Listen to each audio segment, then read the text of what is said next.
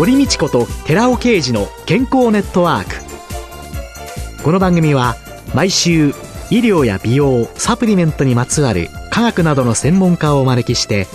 私たちの健康のために役に立つお話を伺う健康生活応援番組です。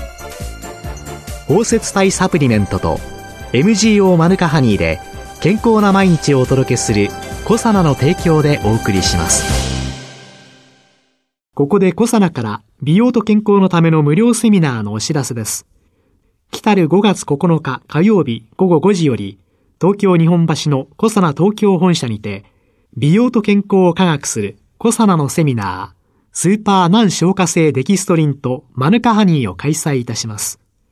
講師は番組パーソナリティで神戸大学医学部客員教授の寺尾啓治社長。参加費は無料です。参加ご希望の方は東京03-6262-1512までお電話でお申し込みください。コサナから美容と健康のための無料セミナーのお知らせでした。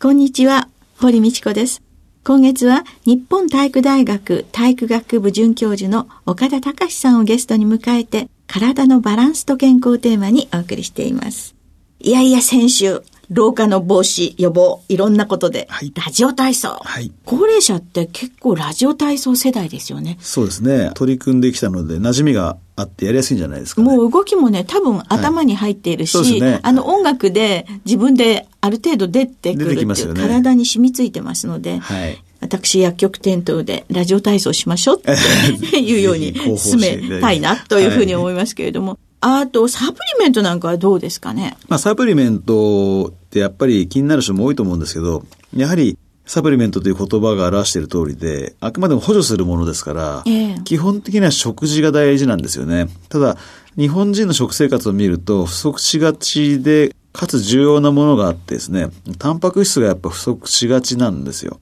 なのでこれを補うためにはプロテインというサプリメントはおすすめかなと思います。どうしてもね、高齢になるとね、お肉なんかあんまり食べないそうですね。でもね、肉食系女子のね、あの、瀬戸内寂聴さんなんて、あの年になってね、お肉を食べます。ステーキ大好きっておっしゃるような。元気ですもんね。そういう方ってやっぱりタンパク質ちゃんと取ってらっしゃるんですよね。そうですね。やっぱ肌も綺麗だったりするのはそういうところだと思いますけどね。うそういう意味で不足しているものを補うプロテインなんかが、はい、まあおすすめということなんですね。はいで、岡田先生は日本体育大学の准教授として、はい、まあ研究を続けていらっしゃる方ら、本当に本当にいろんなことなさってますよね。日本オリンピック委員会の強化スタッフとして、リオ五輪での日本の柔道選手の活躍も支えていらっしゃいます。ボディービルダーとして大会に出場されて優勝されるという、もう本当すごい筋肉ですよね。もう見てて、うわーって思って拝見しておりました。それから研究室のね、外でもまあ様々な実践ということで、最近ではね、テレビのバラエティ番組でおなじみのね、皆様がい。らっしゃって人気者となっていらっしゃいますけれども、この幅広さって何っていう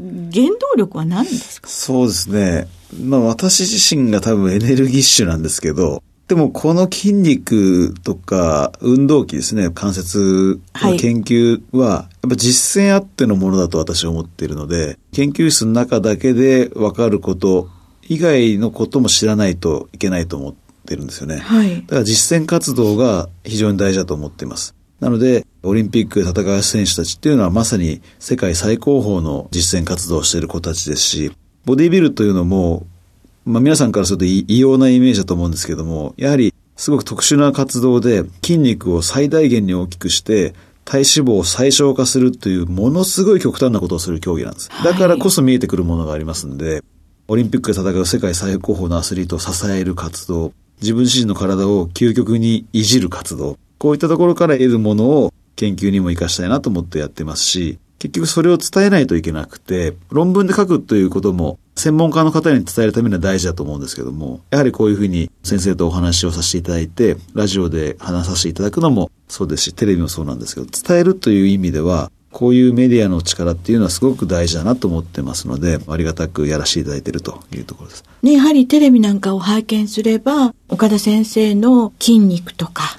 というのを皆さん見ることによって、はい、あっていう思いがありますよね。はい、そう思ってもらえるように頑張って日々トレーニングをし抜きでやってます、ね、でもそういうためには、筋トレとかストレッチとか本当大変でしょうけれども。大変ですね、やっぱ。健康のために毎日、どういうことを続けてらっしゃるんですか、まあ私はその筋トレストレッチというだけではなくて、激しい筋トレをするので、体のダメージがすごく大きいんですよね。はい、なので骨格のバランスがすぐ崩れてくるんですよね。まあ、あまりに強烈な負荷がかかるんで、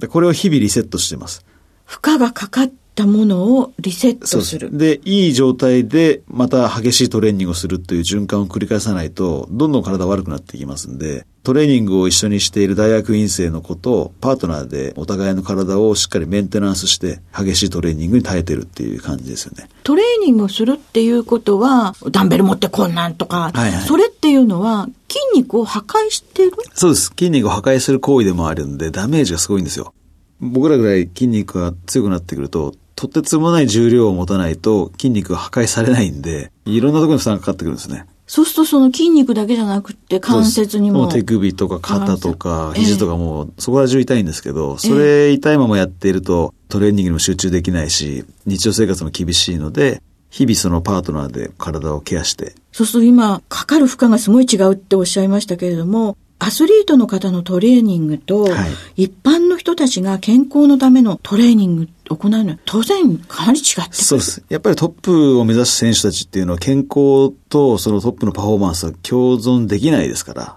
やっぱある程度健康を犠牲にしてでも突き詰めていく世界ですから、それはしょうがない部分です。ただ一般の方の場合はそこまでいかなくていいので、トレーニングするとむしろ体のバランス良くなっていきますんで、積極的に取り組んでほしいなと思います。リオ五輪で活躍した日本の柔道チームっていうんですかね、はい、そういう方のトレーニングのポイントってどんなことなの？もう基本的なことを徹底してやれるチームを作るということだと思うんですね。トレーニングの専門家じゃないとわからないと思うんですけども、基本的なことっていうのは、木をてらったトレーニングではなくて、もういわゆる王道的な種目があるんですよ。教科書の1ページ目に載ってくるようなもの。こういったものを丹念にやり込めること。それからそれを支える食事、睡眠を徹底できること。当たり前なんですね。いいトレーニングをして、いい食事をとってよく寝る。このサイクルを徹底してできるかどうか。やってることは一個一個簡単なんですよね。だけどこれを徹底して継続するというのが誰でもできないことなんです。これを継続していくととんでもない実力者になっていくというふうに考えてますんで、何か新しいことをやったら一気に強くなるってことないですから、丹念に丹念にやり込んでいくっていうこと。王道は基本。その通りだと思います。基本を大切にする。基本大切にすることだと思います。あと、ボディビルディングの魅力っていうのは？はい。これはですね、まあいろいろあるんですけど、専門家として言うと、ボディビルをやることで得られる知識がすごく多いんですよ。体の使い方、筋肉の動かし方、体脂肪の減らし方、体水分の調整方法、ものすごいテクニックが詰まってるんで、トレーナーとして柔道選手を指導するとき、一般人を指導するときにも生きてくる知識がものすごい凝縮されてるんですね。ああ、そっか、ボディービルの時には全身の筋肉なんだけれども、この人はここの筋肉。はいはい。この人はこの辺の筋肉。はい、この競技にはこの筋肉をそう、その通りなんですよ。それがもう詰まってるんですよね。だからそこから、ああ、じゃあ柔道の選手はこういうことやったらいいかなっていうのが、もうどんどんレパートリーが増えてくるんで、もう専門家としての知的欲求がもう止まらないですね。それを自分の体で試して試してるんです。試さないとこれ得られないと思います。口伝とかでは伝わらないことで、やらないとわからないですね。先ほどの水っていう。はいはい、耐水分ですね。耐水分。はい、これは？体がむくんだりしますよね。はい。むくみを調整する方法っていうのもやっぱりあってですね。はいはい。ボディビルダーの場合は、筋肉をいかに綺麗に見せるかっていうことが勝負の境目になってくるので、ええ、体脂肪を限界まで落としても、皮膚と筋肉の間に水分があるとですね、筋肉がよく見えないんですよ。はい。でこの皮膚と筋肉の間の水分を抜いていかないと筋肉がバリッと出てこないんですね。といった体水分調整方法があって、例えば前日にラーメンを食べた日は次の日体がちょっとむくんだりする。これの調整方法と同じなんですよ。通じる部分があるんです。はい。だからそういった一般人の方の体調管理にも使えることがたくさんありますし。夕方になると足がむくむそうそうそういう人のも、もう同じですよ。つながってくる。つながるんです。だからものすごい勉強になってて、特殊な世界に見えるんですけど、一般の方に応用できるものがものすごい詰まってます。競技スポーツなんで、不要なものを徹底排除しますから、体脂肪を落とすことに効果絶大なものしか残ってないし、筋肉をつけることに効果絶大なものしか残ってない。なので、余計なことを学ばなくて済むんですよ。これはやっぱり魅力。もう本当体の専門家として単純に楽しい。という魅力がありますね。そのご自分自身で体得されたものと、それから今までの学術的なもの、それを合わせて、それを健康の人のためのトレーニングに応用させてそうなんです。だからこれは本当に、僕も死ぬ思いしてやってますよ。本当に。ボディービルで試合に出る時とか、まだ下手だった頃は、減量とかもね、死ぬ思いでやってたし、耐水分の調整なんかもう水飲まないとかもいろいろやりまくってですね、自分の体はまあかなり犠牲にしてる部分は多いんですけど、だからこそ得られるものがものすごく多いし、あ、これはやっちゃいけないなっていうものもわかるし、だからもう実践するしかないんですね。皆さんには危険な目に遭わずに、あの、いい方法だけそこで体得されたものを、思ってるんですよ。皆に伝授してくださるという。で、現在大学の研究室で取り組んでおられる、はい、まあ、最新の研究テーマっていうのは？体幹トレーニングって言いますよね。よはい。あれを研究してるんです、簡単に言うと。体幹の筋肉ってすごくいっぱいあって、その中であんまりよく分かってない筋肉があってですね、それを研究してるという感じですね。調べることによって、はい、何が現場に関係してくるんですか？まず腰痛の対策ですね。腰痛にならない体を作る。なった後のリハビリテーションになる。はい、それからスポーツのパフォーマンスが上がるっていうところですね。バラエティ番組なんかでいろんなことをされると、はい、叩かれることもありますし、でもまあいいんじゃないですかね。人々がいろんな話を聞いてくれれば。ボディービルとか柔道って一般の方にはなかなか目につかない世界じゃないですか。まあね、オリンピックとかね、いろんな競技の時。そうですよね。はい、大会の時だけですよね。はい、まあ柔道の場合は井上監督が言いますから、いろいろテレビとかでは注目してもらえますけど、ボディービルに関してはまだまだそういう部分が少ないですよね。で、マイナスイメージがやっぱ多いんで、うんなんか特殊な世界という感じに思ってる人もだと思うんですよね。いらっしゃるかもしれませんね。だからそれだとみんなが損すると僕は思ってるんですよ。だってせっかくいいものがあるんだから、同じ人間がやってることなんだから応用すればいいのに、ちょっとあれは違う世界だからって言って、自分でブロックしてしまったら、じゃあダイエットしたいなっていう思いがあるのに、結局いい方法にたどり着けないなんていう、結局自分が損するだと思ってるんですよ。だからそういった部分の壁を壊したいっていう思いもあるので、ああいうメディアに出て話させてもらったり、まあ多少笑われたりしますけど、全然それはもうウェルカムで楽しんでもらえればいいと思ってますんで、少しでも皆さんの健康に役立つ情報を自分の体を犠牲にして得てますので、伝えさせてもらえればと。いや、でも本当にあの今月ね、ずっと伺っていて、筋肉とか骨格とか、自分の体なのに意識しないで、え、肩が来るわとか、腰が痛いわねとか、足がむくむわっていう意識だけだったのが、そうですね。なぜ足がむくむの、うん、どこの筋肉に負荷かけてるから？こうしなきゃいけないっていうね。まさにセルフ理学療法というのの大切さっていうのを今月意識しましたし、はい、で、それをするために自分の筋肉、そういうのをしっかり研究されて、試されて、というのがボディビルの知識なんだっていうことを伺うと、もう本当に納得ということで、この骨格バランス改善メソッド、多くの方に読んでいただいてね、取り組んでいただけたらと思いますけれども、最後にあの5月以降に予定されているイベントや、あるいは他のご本の出版などがありましたらご紹介いただけますか？イベントで言えばですね、まず柔道の世界選手権が8月にハンガリー・ブダペストでやりますんで、ぜひ日本選手団の応援をしていただければ彼らの筋肉をですね、道着から見える筋肉を 応援してもらえればと思いますし。あ、そっか。そうやって見ると、今まで見てた競技もね。変わってくると思いますよね、やっぱ。相撲の時もね、横綱の土俵入りなんて言うと、あの四股のあの足はって、どこの筋肉はとかって いうのをちょっと違った目で見れますよね。そうですね。柔道なんかも、どこの筋肉使ってって私はいつもそういう目で見てるんですよね。だから面白いですけどね。いろん、ちょっと見方変わってますけど。新たな視点で、そうですね。骨と骨格を、はいはい、そしてその可動域を見ていけたと。で僕自身はあの10月9日にボディービルのあの全日本選手権っていうのに出て、また体を使って実験してきますんで。岡田先生がそのいろんなテレビに出てらっしゃるとか、そういうことになると、そういうのにお出になった時も、またマスコミを大きく、そうですね。ね、はい、取り上げてくださるだろうし、そういうのがまた、日々のロコモーティブシンドローム予防や、老化を防ぐというのにつながっていけたら、いいですね。はい、はい。どうもありがとうございました。ありがとうございました。今月は4週にわたり日本体育大学体育学部准教授の岡田隆さんをゲストに迎えて体のバランスと健康テーマにお話を伺いました。ありがとうございました。ありがとうございました。続いて寺尾啓二の研究者コラムのコーナーです。お話は小佐奈社長で神戸大学医学部客員教授の寺尾啓二さんです。こんにちは、寺尾啓二です。今週は、マカによる集中力増強と女性の更年期障害の軽減についてお話しさせていただきます。マカは年齢とともに減少する男性の勢力の回復に有効な素材として多くの人に認識されていますが、実はマカは男性の勢力回復だけではなく、男女問わず集中力の増強、そして女性の更年期障害の軽減といったことも知られているわけです。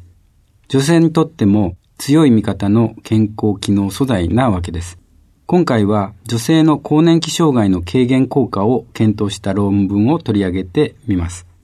その前に、まず、マカについて簡単に豆知識を増やしておきましょう。マカはペルー原産のアブラナ科の植物で、インカ帝国時代から重要な食物として栽培され、強烈な紫外線と酸性土壌、昼夜の温度差の激しい過酷な自然環境で育っています。栽培地は不妊県ボンボン高原など標高4000から5000メートルの高地が適しています。そして土壌の栄養素をまんべんなく吸い取るため、一度マカを栽培した土地は数年間も不毛になると言われています。つまり、それほどまでに栄養素を蓄える能力があるということで、大変強力な健康機能素材、大変強力な健康機能素材なのです。特に体の活力を高め、集中力も高めるために有用なアミノ酸の含有量が他の植物に比べてはるかに高いわけです。例えばマカはアルギニンを多く含むことから成長ホルモン酸性向上作用が知られています。マカを摂取すると男女ともに成長ホルモン分泌が促され活力が生み出されるわけです。また、マカに含まれるアミノ酸の中でアルギニンとともに抗がん油のチロシンには集中力の増強作用が知られています。チロシンはノルアドレナリンやドーパミンといった神経伝達物質の全躯体ですチロシンを含むマカの摂取によってそれら神経伝達物質の体内生産量は増加しますその結果アスリートや受験生に必要な集中力が増強されるということが分かっています。お話は小佐奈社長で神戸大学医学部客員教授の寺尾啓二さんでした。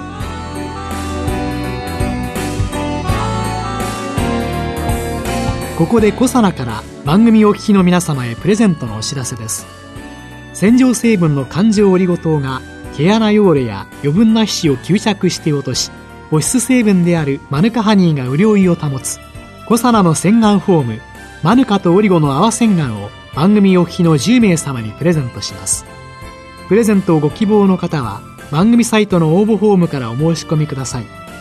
コサナの洗顔フォーム。マヌカとオリゴの泡洗顔。プレゼントのお知らせでした。